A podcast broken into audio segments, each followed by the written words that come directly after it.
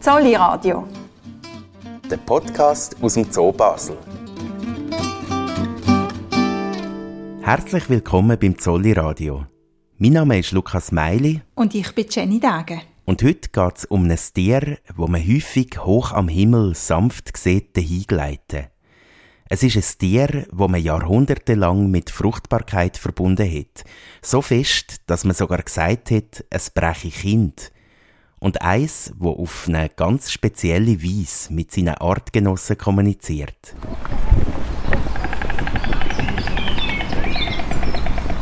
Man hockt da oben irgendwann.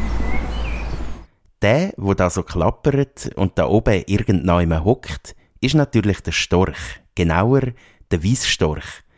Man kann ihn mit keinem anderen Grossvogel verwechseln, wenn er mit seinem weißen Gefieder, den schwarzen Flügel und dem roten Schnabel majestätisch über die Landschaft segelt. Das ist einfach wirklich ein elegantes, tolles Tier. Ähm, dieses Begrüßungszeremonial, was die immer haben, wenn die Partner sich ähm, begrüßen und dann klappern, das ist natürlich, das kennt wirklich jedes Kind und das ist schon sehr, sehr charmant. Ja. Das sagt Friederike von Huwald. Sie ist Kuratorin im Zolli und für die Störche verantwortlich. Sie erzählt uns später in dieser Sendung, welche Gefahren die Störche bei ihrem Zug in Süden ausgesetzt sind.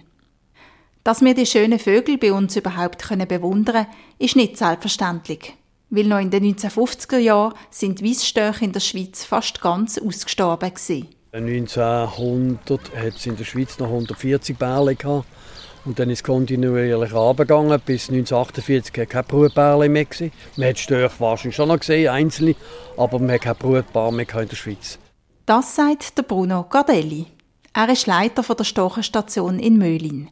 Er erzählt uns in dieser Sendung, wie man den Storch in die Schweiz zurückgeholt hat. Und warum die Storchenstation auch alles wie mehr zum Spital für Störche und andere Vögel geworden ist. Die Störche, die aus Zentraleuropa kommen oder Nordeuropa zum Teil, auch aus Schweden, die überwintern dann, fliegen auch von Deponie zu Deponie hauptsächlich und überwintern auch auf den Deponien, meistens in Zentral- und Südspanien. Und das ist die Veterinärmedizinerin und Forscherin Ursula Höfle.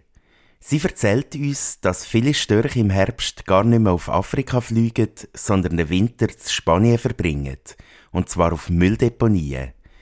Sie erforscht dort, was die Ernährungsumstellung für Auswirkungen für die Störche hat und warum das auch für uns Menschen gefährlich werden könnte.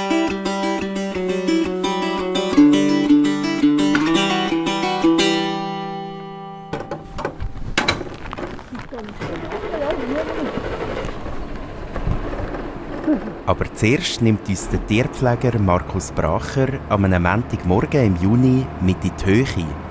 Und zwar auf durchaus komfortable Art. Wir stehen mit ihm und dem Feuerwehrmann Stefan Fellmann in einem Korb am Ende von einer Feuerwehrleiter, wo langsam nach oben fährt.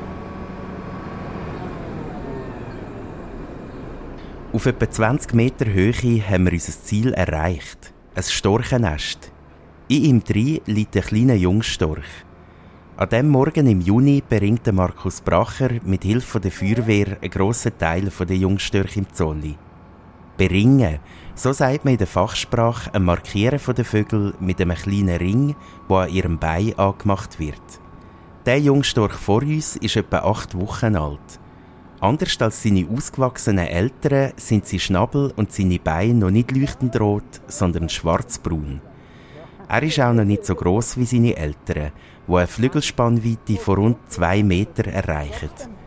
Man darf nicht zu lange warten mit Beringen, sagt uns Markus Bracher ein bisschen später an einem etwas ruhigeren Ort. Weil mit zehn Wochen lernen die fliegen. Und wenn sie lernen fliegen, dann haben wir keine Chance mehr, Ringdraht zu tun. Das zu bringen. Darum schauen wir, wenn sie also sieben, acht Wochen alt sind, und uns die Feuerwehr helfen Und dann gehen wir rauf. Und das Schöne ist, die jungen Störche haben natürliches Verhalten, sie stellen sich tot. Das heißt, die Erwachsenen greifen uns auch nicht an. Die kreisen vielleicht nehmen, gehen auf einen anderen Baum, beobachten das Ganze.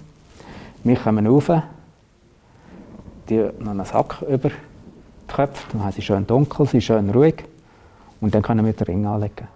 Das Beringen selber ist eine kurze Sache. Der Ring besteht aus zwei Plastikteilen, die über den Fersen vom Jungstorch zusammengedrückt werden. Der Markus Bracher drückt den Ring zusammen. Und wir fahren in unserem Körbli wieder ab. Der Arbeitstag von Markus Bracher und der Feuerwehrleute hat aber erst angefangen. Also im Moment, wir haben 37 Nester gehabt. und man kann sagen, wir haben 80, 90 Störche rum. Es sind nicht fast alle Briten. Und zwar der Storch, der ist nesttreu und der ganz große Teil ist wirklich wieder im gleichen Nest. Das heißt, am Schluss werden das umgerechnet vielleicht drei halbe Tage sein. Das ist ganz schön viel Aufwand für ein Tier, wo gar kein eigentliches Zollitier ist. Der Storch ist nämlich ein Gast im Zoo Basel. Jeweils im Februar oder März um kommen die Störche von ihrem Winterzug zurück in Zolli, um sich hier zu paaren, Eier auszubrüten und Junge großzuziehen. Der Zolli füttert sie eigentlich nicht, aber sie profitieren vom reichhaltigen Futterangebot der anderen Tiere, wo sie sich immer wieder gern bedienen. Was der Zolli macht, ist, sie beim Ausbau von ihren Nestern zu unterstützen, sagt Markus Bracher. Das Einzige, was wir machen, ist, dass wir auch äh, die ein bisschen Brutmaterial anbieten. Und Störche machen auch ein bisschen Selbstbedienung. Das heisst, ein Nest, das zuerst aus Ästen zusammengestellt wird, wird noch schön auspolstert. Man kann auf den Anlagen Strau holen, man kann Heu holen, man kann schön alles auspolstern. Und wir stellen auf der eigentlich wie Material zur Verfügung. Brutplätze, auch künstliche, wie auf der Elefantenanlage. Weil auf der Elefantenanlage dort wird noch durch das kein Baum geschädigt. Was natürlich auch ist, oder? Die Bäume werden geschädigt durch die Nester. Nester können sehr schwer werden, also bis etwa zwei Tonnen.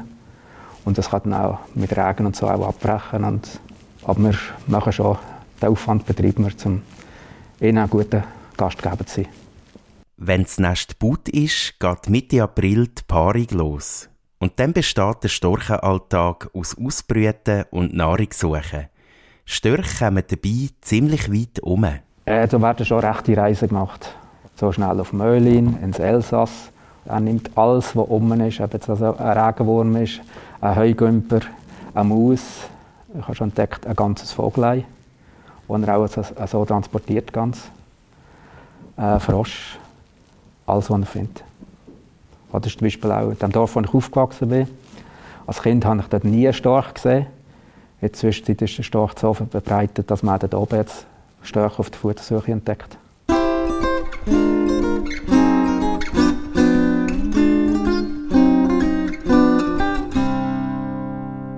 Der Markus Bracher hat es gerade gesagt. Als Kind hat er nie Störche gesehen. Das kommt älteren Zuhörerinnen und Zuhörern vom Zolli Radio vielleicht bekannt vor. Heute gehören Störche allerdings fest zum Dorf- und Stadtbild. Im Baselbiet sieht man sie auf Dächern hocken und im Schützenmattpark ist schon die ein oder andere Brotwurst in einem langen roten Schnabel verschwunden. Was viele nicht wissen, noch in den 1950er Jahren ist der Storch in der Schweiz mehr oder weniger ausgestorben. Seither hat man viel unternommen, um ihn wieder anzusiedeln. Das Beringen der Störche gehört übrigens auch dazu. Aber zu dem dann ein bisschen später in dieser Sendung. Zuerst erklärt uns Friederike von Huwald, warum der Storch überhaupt einmal aus der Schweiz verschwunden ist. Ja, muss ich überlegen, dass in den 50er Jahren kamen natürlich genau viele Mittel auf den Markt, die dazu gesorgt haben, dass äh, man mehr der Landwirtschaft zugearbeitet hat, die Erträge versucht zu verbessern. Und die Gifte haben dann aber auch dazu geführt, dass äh, Insekten gefehlt haben. Man hat zusätzlich noch sehr viele Lebensräume äh, verändert. Und das andere Problem ist, die, die Reise der Störche war enorm hindernisreich, also viel schwieriger wahrscheinlich als heute. Wenn man keine Jungstörche mehr hat, die zurückkommen und auch wieder brüten, dann nimmt eine Population schnell ab. Gleichzeitig wurden sehr viele Tiere geschossen. Das ist auch ein Riesenthema gewesen in der Vergangenheit. Und Unfall an den Strommasten ist auch ein Riesenproblem gewesen für diese großen Vögel.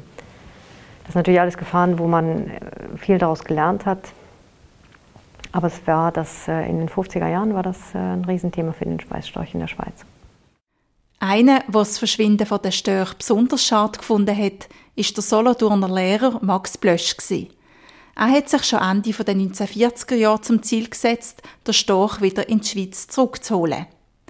In der solothurnischen Gemeinde Altreu hat er 1948 die erste Storchenstation der Schweiz eröffnet.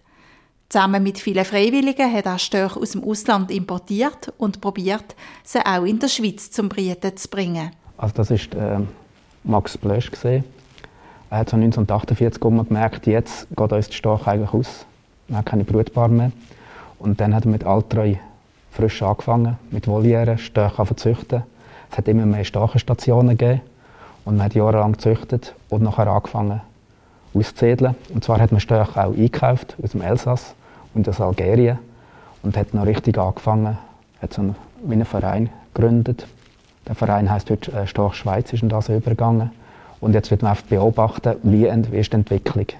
In der Anfang der Zucht hat man die Störche in Keg gehalten, damit sie dort geschützt können brieten Um eine einheimische Population aufzubauen, hat man die züchteten Jungstörche in den ersten Jahren daran gehindert, im Herbst in den Süden zu ziehen. Ab den 1960er Jahren hat sich die Storchenpopulation in der Schweiz stetig vermehren. Ab dann sind neben Altreu noch 24 andere Aufzuchtstationen in der Schweiz eröffnet worden.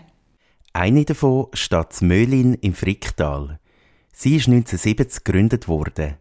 Ihr Leiter, der Bruno Gardelli, erzählt, dass alles angefangen hat mit ein paar Mitgliedern vom Natur- und Vogelschutzverein Möhlin, wo ehrenamtlich die Aufzuchtstation aufgebaut haben. Und dann haben sie dann ein Jahr haben sie dann die Störche gekriegt, Falltreu. Das sind Jungstörche oder oft zwei, dreijährige, wo sie da in Voliere da haben. Und so hat das angefangen, das war noch, alles noch viel kleiner. Gewesen. Und im nächsten Jahr, im 71, hat man dann schon die ersten Freglos, ersten Bärle.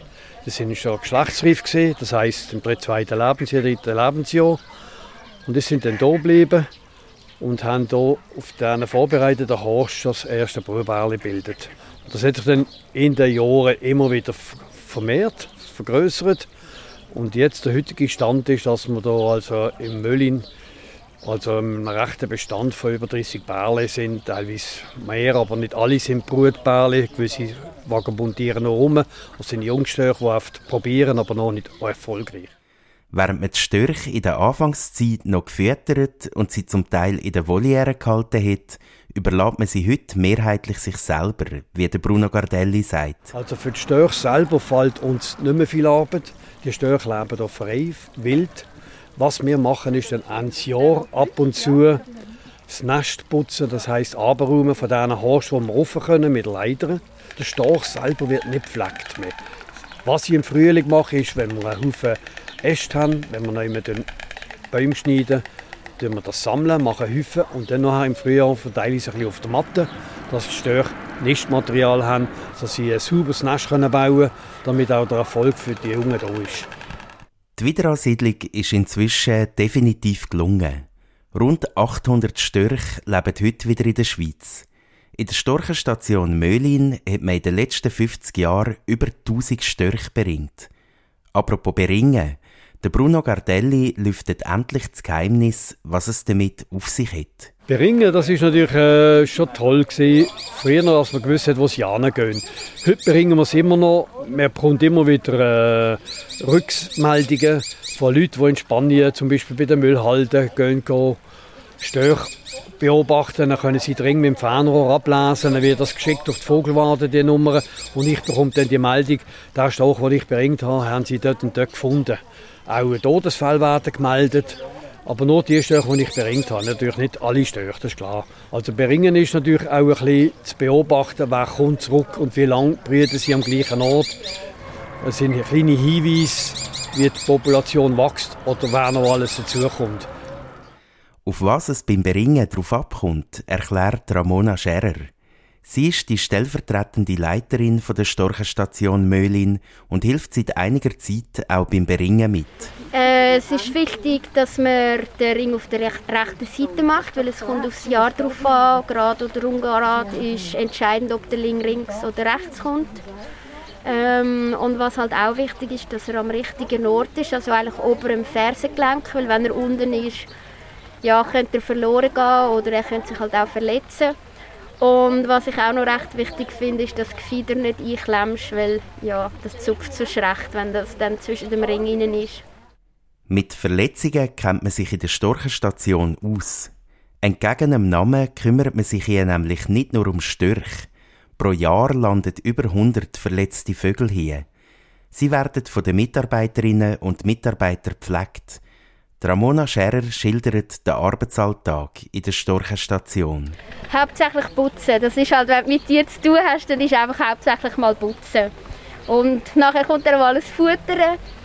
Ähm, ja, und das Wichtigste ist eigentlich, dass man die Voliere sauber halten, für Tiere wie auch für Besucher. Und dann haben wir das Picket-Telefon, wie gesagt, wo die Leute anrufen, wenn sie irgendwo verletzte oder junge Vögel gefunden haben. Die äh, wir beraten am Telefon und allenfalls, wenn sie dann da hinkommen, dass wir dann da nochmal die Vögel aufnehmen, dass wir sie anschauen, geht es nicht gut, sind sie irgendwie verletzt oder wie, was, wo, wie kann man sie wo unterbringen, was brauchen sie noch, dass sie ja, möglichst schnell wieder fit werden. Obwohl der Storch in der Schweiz also wieder heimisch ist, geht den Leuten von der Storchenstation, wo übrigens alle ehrenamtlich arbeiten, die Arbeit also nicht aus.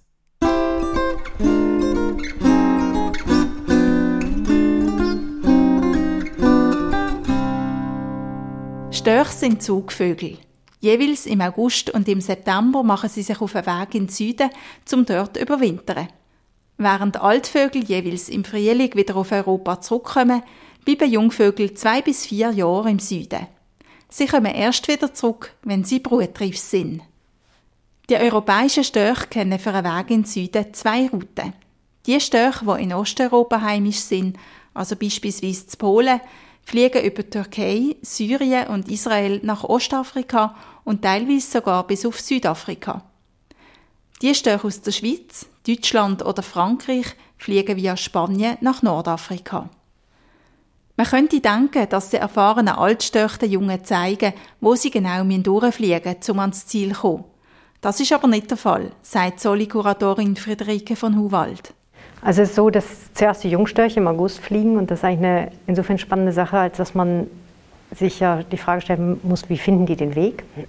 Und man hat eben festgestellt, das sind nicht die Alten, die ihnen den Weg zeigen oder vorfliegen oder mit ihnen fliegen, sondern es sind de facto wirklich, das ist genetisch bedingt, die haben das im Blut. Und die fliegen dann im August über Frankreich entlang der, des Juras in den Süden, dann Richtung Spanien. Und die Altvögel fliegen dann im September also rund einen Monat später. Ich könnte mir gut vorstellen, dass es auch damit zu tun hat, dass die Altvögel erstmal wieder Energie selber aufbauen müssen. Die haben sich natürlich im Hochleistungssport den ganzen Sommer über verausgabt, die Jucktiere zu füttern, vor allem wenn es sehr viele Junge sind. Und die gehen dann im September. Und ein ganz geringer Teil, der bleibt hier. Das sind so die Gewohnheitsstörche, die irgendwann mal gelernt haben, dass es viel zu anstrengend ist zu fliegen und dass es sehr bequem ist, hier in der Region zu bleiben. Störche legen auf ihrem Zug in Süden riesige Distanzen von mehreren hundert Kilometern zurück. Sie profitieren dabei von der Thermik. Warme Aufwind, beispielsweise über Siedlungsgebiet, erleichtern ihnen das Fliegen. Also die Störche sind keine Vögel, die permanent mit den Flügeln hoch und runter schlagen, sondern die lassen sich wirklich von der Thermik treiben, aber die können bis zu 800 Kilometern am Tag machen, wenn es gut läuft. Da ist sicherlich auch noch mehr drin, ähm, je nach Witterung halt. Ja. Das ist eigentlich das, was die Gleitschirmflieger auch machen. Das ist wirklich Copy-Paste-Storch. Ähm, die holen sich die Aufwinde, gehen mit der Thermik nach oben, gleiten zum nächsten Aufwind. Und diese Aufwinde, die sind eigentlich vorhersehbar für, für uns Menschen, weil man die Wetterverhältnisse versteht und man weiß, wo die entstehen. Und die Tiere haben das einfach im Blut, die, die spüren das automatisch. Und man sieht das auch wirklich. Also man sieht das sehr eindrücklich, wie sehr, sehr viele Vogelarten dann in so einer Thermik nach oben gehen und dann weiter zur nächsten gleiten. Seit ein paar Jahren starten Forscherinnen und Forscher die Störche mit kleinen Sendern aus, die Daten über das Flugverhalten liefern. Vielleicht erinnern sich fließige Zolli-Besucherinnen und Besucher noch an den Senderstorch Lenny, der unterdessen aber gestorben ist. Er hat von 2011 bis 2020 jeweils im Sommer im Zolli brietet. Die Daten von diesen Sendern haben gezeigt, dass der Flug auf Afrika für die Störche grundsätzlich kein Problem wäre. Aber der Mensch macht ihnen immer wieder einen Strich durch die Rechnung. Ich glaube, der Weg an sich wäre für die Störche überhaupt kein Problem, weil die erstaunlichen Daten, die wir anhand der, der kleinen Sender erhalten haben, zeigen, dass sie das in zwei Tagen schaffen. Was natürlich passieren kann, es gibt so Gefahrenquellen. Früher hat man festgestellt, dass sehr viele Störche auf so Wassertanks landen, um zu trinken. Die Tanks, die haben eine Betonschicht und voller Algen und wenn die da landen und trinken wollen, dann rutschen die rein und kommen nicht mehr raus. Und man hat teilweise über 150 Tiere in so diesen Wassertanks gefunden, die verendet sind. Das ist natürlich für den Storchen ganz schlimm, aber es ist natürlich auch für den Mensch schlimm, weil das Wasser ist natürlich dann ja, voller Leichengifte. Die hat man mittlerweile geschlossen, was aber auch schwierig ist, ist nach wie vor, die Störche werden abgeschossen aus Jux und Dollerei oder aus sportlichen Anfällen oder aus welchen Gründen auch immer. Und man darf auch nicht vergessen, dass viele Jungstörche, die fliegen, mm, im Grunde genommen sehr unerfahren sind, die Gefahren nicht kennen und auch Fehler machen. Und man weiß, dass rund 10 Prozent es nur zurückschafft. Das heißt, die, die Tiere, die sind schon im Hardcore-Sport Richtung Afrika unterwegs und das schafft auch nicht jeder, wieder zurückzukommen. Die Senderdaten haben aber auch noch etwas anderes gezeigt. Viele Störche fliegen gar nicht bis auf Afrika. Sie bleiben während der kalten Jahreszeit in Spanien. Sie haben entdeckt, dass es dort, wie in vielen anderen Ländern auch, offene Mülldeponien gibt, wo ihnen auch in der kälteren Jahreszeit genug Nahrung bieten. Ich glaube, dass, äh, das Thema mit den Müllhalden ist schon eines der größten, weil man darf nicht vergessen, das sind bis zu 6000 Störche an einer so einer Riesenmüllhalde. Und es gibt sehr viele andere Vogelarten, die man auch dort findet, wie Greifvögel, die einfach im, im Müll suchen und erfolgreich sind. Ratten sind auch so Tiere, die im Grunde genommen das nehmen, was am einfachsten zu finden und zu fressen ist. Und Störche sind da nicht so ganz äh, unähnlich. Ähm, und sie vergnügen sich auch, in Anführungszeichen, vergnügen sich mit, mit Sachen, die wir jetzt als absolut ekelhaft finden. Fischköpfe, alte Pommes und, und, und. Das finden die alles in Ordnung. Insofern ist die Thematik auch wieder korreliert eigentlich mit dem Verhalten des Menschen, wo man angefangen hat, diese Müllhalden offen zu lassen und eben nicht zu schließen. Das ist natürlich jetzt für die Tiere, also man findet immer mehr Ansammlungen, die Tiere lernen das. Es gibt sehr viele Störche, die auch dort in Spanien selber züchten und brüten. Und ihre Jungen, die, die lernen dann, dass man dort eigentlich bleiben kann und gar nicht mehr so weit wegziehen muss. Also das ist schon ein Riesenproblem im Moment. Und dann gibt es auch ganz viele landwirtschaftlich genutzte Felder herum, vor allem nämlich Reisfelder. Jetzt muss man sich einfach nur das Bild vor Augen holen. Hier in Oberwill, das sind vielleicht mal 30 Störche auf dem Feld. Wenn das jetzt 6000 Störche wären, ich glaube, der Bauer hätte keine Freude, wenn das ein Reisfeld wäre. Und das ist gar nicht, dass die Störche jetzt dem Reis was tun, aber die koten natürlich alles voll und beschmutzen das, was hinter für den menschlichen Verzehr sein soll. Als Konsequenz werden die Menschen dann natürlich versuchen, die Tiere zu verscheuchen. Das heißt, es wird wieder mit Abschuss gerechnet werden oder anderen Maßnahmen, die Tiere zu vertreiben. Wo fliegen die dann hin? Also die werden dann aus lauter Usel irgendeinen Ort suchen, wo sie was finden und das wird dann wahrscheinlich auch nicht der Ort sein, wo sie wahnsinnig gern gesehen werden. Das heißt eigentlich, was wirklich fehlt, sind Naturschutzareale, die wirklich ultimativ für Wildtiere sind, wo sie ausreichend Nahrung finden und auch Ruhe haben und nicht gestört werden.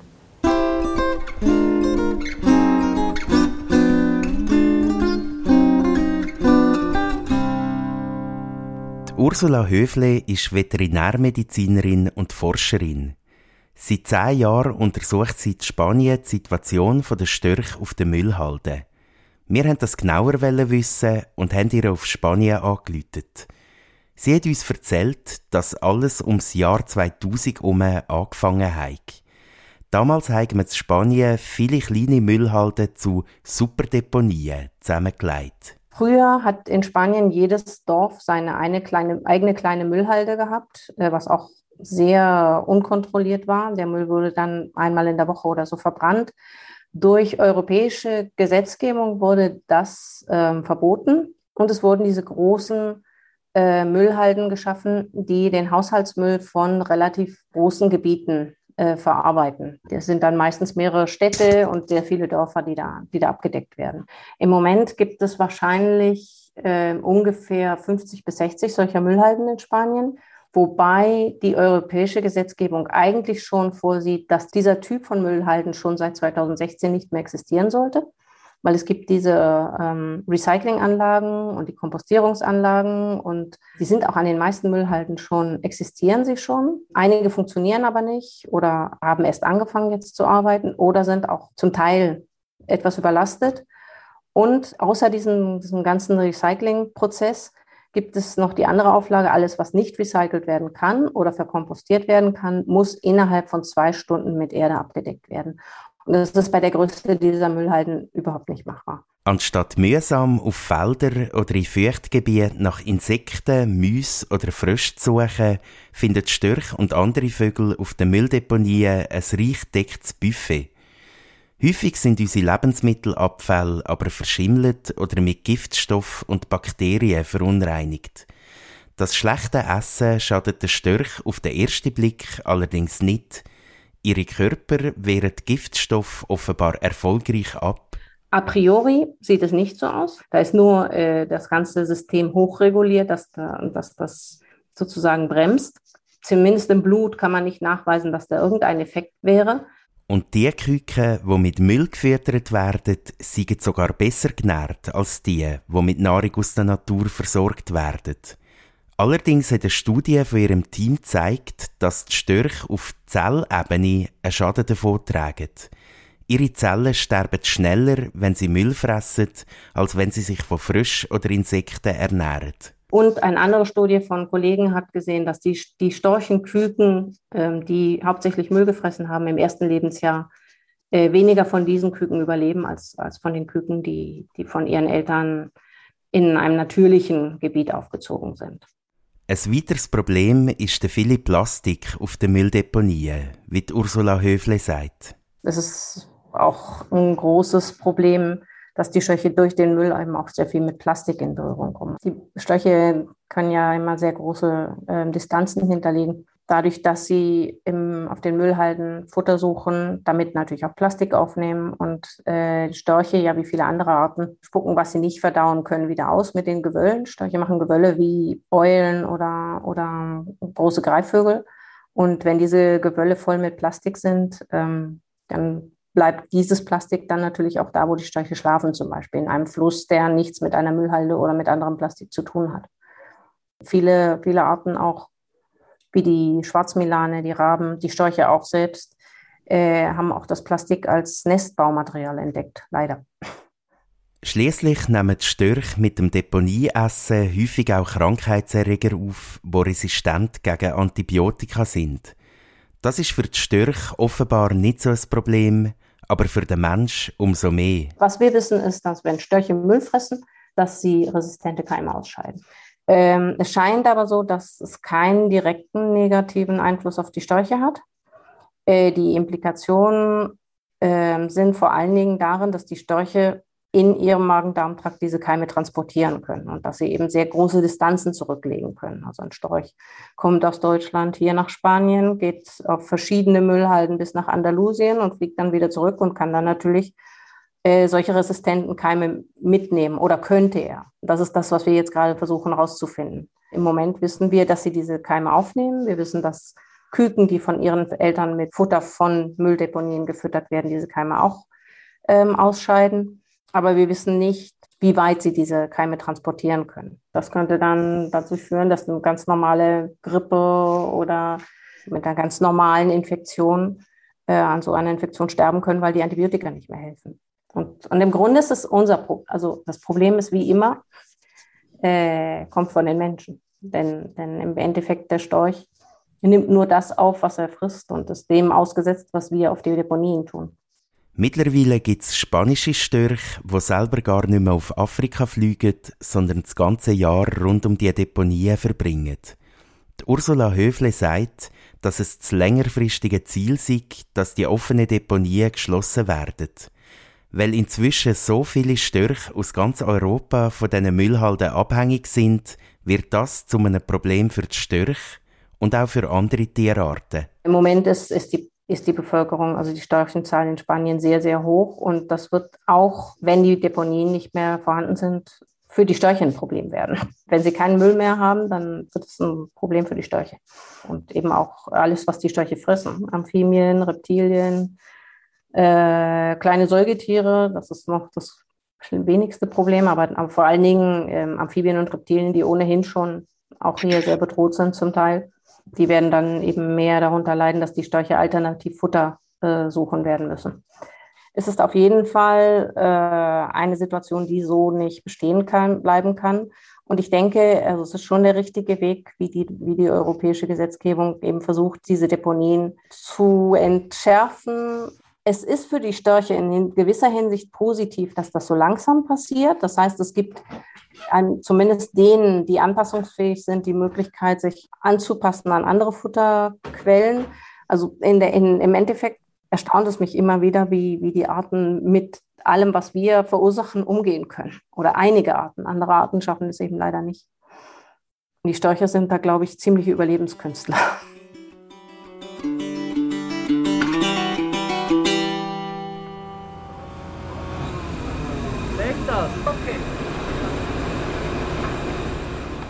Wir sind wieder zurück im Zolli, wo an diesem Morgen im Juni der letzte Jungstorch beringt worden ist.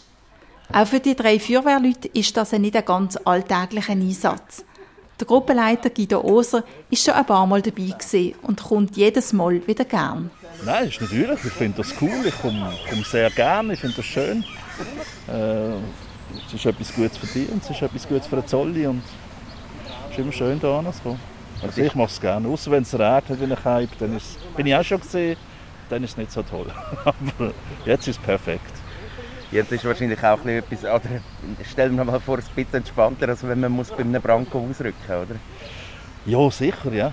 Das ist schon, schon anders. Gemütlicher, ruhiger, schöner. Und man muss nachher nicht zwingend duschen, weil man stinkt nach Rauch. Stimmt. Auch dem Fahrer vom Feuerwehrauto, dem 32-jährigen Christoph, gefällt der Einsatz. Er fährt noch nicht so lange Feuerwehrauto und kann auf dem engen Weg im Zolli den Ernstfall üben. Ich bin jetzt seit, ähm, seit vier Wochen Fahrer bei der Berufsfeuerwehr und für mich ist das jetzt halt eine super Ebig, hier im, im engen Park umzufahren. Das anspruchsvoll ist, dass man sich auf seine zwei Gespänli, die man dabei hat, dass man sich auf die auf sicher verloren muss, weil man in den Spiegel meistens nicht alles allein erkennen kann. Und deswegen sollte man sich auf die zu 100% verlassen können. Also es ist für mich sehr gut, dass auch in der Stadt Basel oft sehr eng ist durch die Baustelle und durch die, das hohe Verkehrsaufkommen. Und daher ist das jetzt für mich eine sehr gute Übung, weil hier haben wir keinen Zeitdruck, wir haben keinen Stress. Und wenn man noch eine Alarmfahrt hat, ist natürlich Nervosität bzw. der Adrenalinspiegel ist dann doch noch mal ein bisschen weiter oben und daher ist das eine sehr gute Übung, das ohne Stress machen zu können. Mit den Störchen sind die drei an diesem Tag aber noch nicht fertig. Sie fahren jetzt gerade weiter zu der nächsten Beringung, wie der dritte Feuerwehrmann, der Stefan Fellmann, sagt. Auf die Elfi gehen wir zurück, so viel ich weiß, und nachher haben wir Mittag mit der langen Elle. Dort hat es auch noch Störchen, die beringt werden, so viel ich weiß, ja. Da sind wir auch noch dabei. Freut mich drauf. Auch für den Tierpfleger Markus Bracher ist die Arbeit mit den Störchen mit der Beringung nicht abgeschlossen. Wenn die Vögel im Herbst den Zolli verloren haben, geht er nochmal in die Nester schauen. Weil das Problem mit dem Abfall kennt man auch in der Schweiz. Bei diesem Thema steht er in engem Kontakt mit der Vogelwarte Sempach. Es ist so, oder? dieses Jahr ist auch bei, in Sempach ist das grosses Thema. Äh, zusammen mit Storch Schweiz wird untersucht, wie sehen die Mägen von der Störche aus und wie sehen die Nester aus. Das heisst, das auf dem Beringen. Wenn ich dort einen Plastik oder alles sehe, dann kann ich alles fotografieren, auch einfach mitteilen, äh, was alles um ist. Und das ist äh, das ist ein ganz grosses Thema. Was hat stechende Magen? Was hat es für einen Einfluss?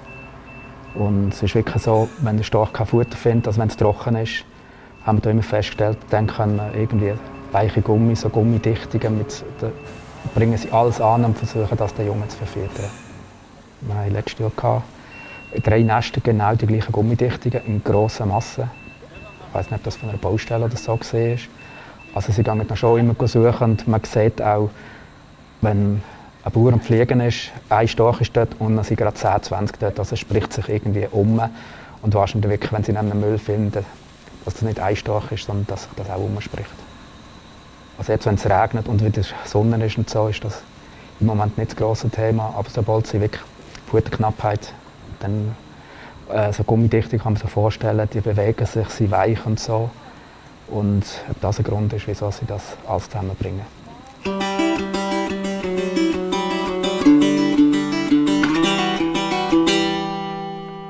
Wir sind auch für diese Sendung wieder durch den Zoll gegangen und haben Besucherinnen und Besucher gefragt, was sie gerne über den Storch wissen wollen. Die Fragen werden beantwortet von der Kuratorin Friederike von Huwald und dem Tierpfleger Markus Bracher. Die erste Frage dreht sich ums Klappern der Störche. Und zwar nicht, wieso sie das machen, sondern... Genau, genau, ja, ja man hört Klappern, ja, genau. Ja, wie machen die das? genau, ja. Also es ist de facto so, dass die den Hals nach hinten werfen und die Schnäbel klappern aufeinander. Und die, das sind ja keine Platten, die da aufeinander platschen, sondern die haben ja so einen kleinen Hohlraum. Die sind ja so spitz, die Schnäbel. Also der Ober- und der Unterschnabel, wenn die aufeinander kommen, dann ist es wirklich dieses Klappern, was sie machen. Durch die Luft gibt es dann diesen Schlag. Und dann tönt das eigentlich so, wie man das die ganze Zeit im Zolli sieht. Also hört. Sie haben es jetzt mit... Ähm eigentlich wie mit der hohlen Hand haben sie jetzt geklatscht. Also es ist Genau. etwa so etwas. Genau, also wenn man die hohle Hand nimmt und diese aufeinander tut, dann hört man ja auch diese Luft da drin und so etwas ist das, was die Vögel dann mit ihrem Schnabel machen. Ja. Okay. Weil das finde ich jetzt doch noch spannend. Es sind also nicht die Schn- der Schnabel an und für sich, wo wie so ein mechanisches Geräusch aufeinander klappern, sondern es ist Luft. Ja, die haben natürlich, die Außenkanten berühren sich vom Schnabel, das gibt sicherlich auch einen Ton, aber eben auch die Luft, die innen drin ist, macht dann dieses Klappern. Und sie klappern ja nicht einfach mit ihren Schnäbel, sie machen auch so Verrenkungen mit ihren Hals und Köpfen. Ähm, das gehört auch zur Begrüßung. Genau, also das ist so ungefähr die Kunst des sich Begrüßens, ist erstmal den Kopf nach hinten werfen und in eine Stellung geben, die wir alle als unmöglich fänden, um sich dann freundlich zu begrüßen. Äh, wenn man es genau noch beobachtet, dann wird man auch feststellen, dass nicht nur die Altstöche so klappern, sondern auch die Jungen, die man so vielleicht zwei, drei Wochen alt sind und die fangen noch auch schon mit solchen Ritualen an. Und tönt es kleiner oder leislicher? Es, es klingt ein bisschen vorsichtiger. Ähm, begrüßen sich nur Störche vom gleichen Horst oder auch untereinander, wenn sie sich irgendwo treffen? Äh, Es ist auch so, wenn ein fremder Storch jetzt am Nest vorbeifliegt und sehr knapp dran vorbeifliegt, auch dann wird klappert. Wahrscheinlich auch zum Territorium, das ist jetzt mein Nest. Auch das anzugeben. Also es ist nicht nur eine freundliche Begrüßung, sondern auch ähm, Ja, es kann ein auch, Hinweis. Es kann auch ein bisschen allgemeine Kommunikation sein. Eben, da bin ich daheim, da sind wir daheim, das ist unser Nest. Und es gibt noch vielleicht auch Störche, die ein bisschen provokativ extra wahrscheinlich ein bisschen dran vorbeifliegen. Und, aber eben, das wird nachher gutiert. wie, vielleicht wie, wie lange die Jungen in einem Nest bleiben. Also wenn die zuerst mal ausfliegen. Ähm, ja, wenn es hoch oben ist. Oder? ist noch relevant, ob sie nicht runterfallen und so. Ja. Also es ist so, äh, die kommen nicht einfach darüber aus auf gut Glück, sondern die machen Flugversuche, wenn der Wind kommt, machen eigentlich die erste Saft zu Hüpfer. Einfach eine bestimmte Höhe mal haben und einfach das Ganze trainieren. Und es hat aber auch schon gegeben, vor Jahren, äh, mit zehn Wochen fangen die an zu fliegen. Und nachher der eine Storch beim Beringen, also beim Auffahren, man fährt rauf, leicht runter, so dass sie sicher abhocken und der ist bleiben stehen und hat dann seinen Erstflug gemacht. Ein sauberer Erstflug, hat aber weiter vorne im Zolli gelandet und der Kollege hat ihn wieder retour gebracht, zweite Chance und dann hat es eigentlich geklappt. gehabt. Aber wirklich so, am Anfang, die fangen auf einen Flügel ausbreiten und fangen auf erste Hüpfer machen. Dann noch die letzte Frage, die hat niemand gestellt, obwohl ich finde, sie liegt auf der Halt- Hand. Aber nicht, ob die Störche jetzt die Jungen bringen, oder? Die Kinder bringen. Ja, nein, nicht ob sie es bringen, aber warum dass es heißt, dass der Storch Babys bringt. Wissen Sie das? Also ich habe letztens habe ich einen Storch gesehen, der hatte, ähm, der hat Nistmaterial gesammelt. Das hing an einem Faden und unten an dem Faden war wirklich so ein Bollen mit Laub und Zügs.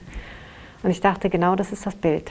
Das hat jemand einmal gesehen und ist einfach quer über so ein Haus geflogen oder was weiß ich wo lang. Aber es sah wirklich so aus. Es sah so aus, wie als ob die Windel gefüllt mit Kind und an, einem, an der Schnur hängend ähm, irgendwo hingetragen wird. Und das, ich konnte aber sehen, es waren Blätter und kein Kind.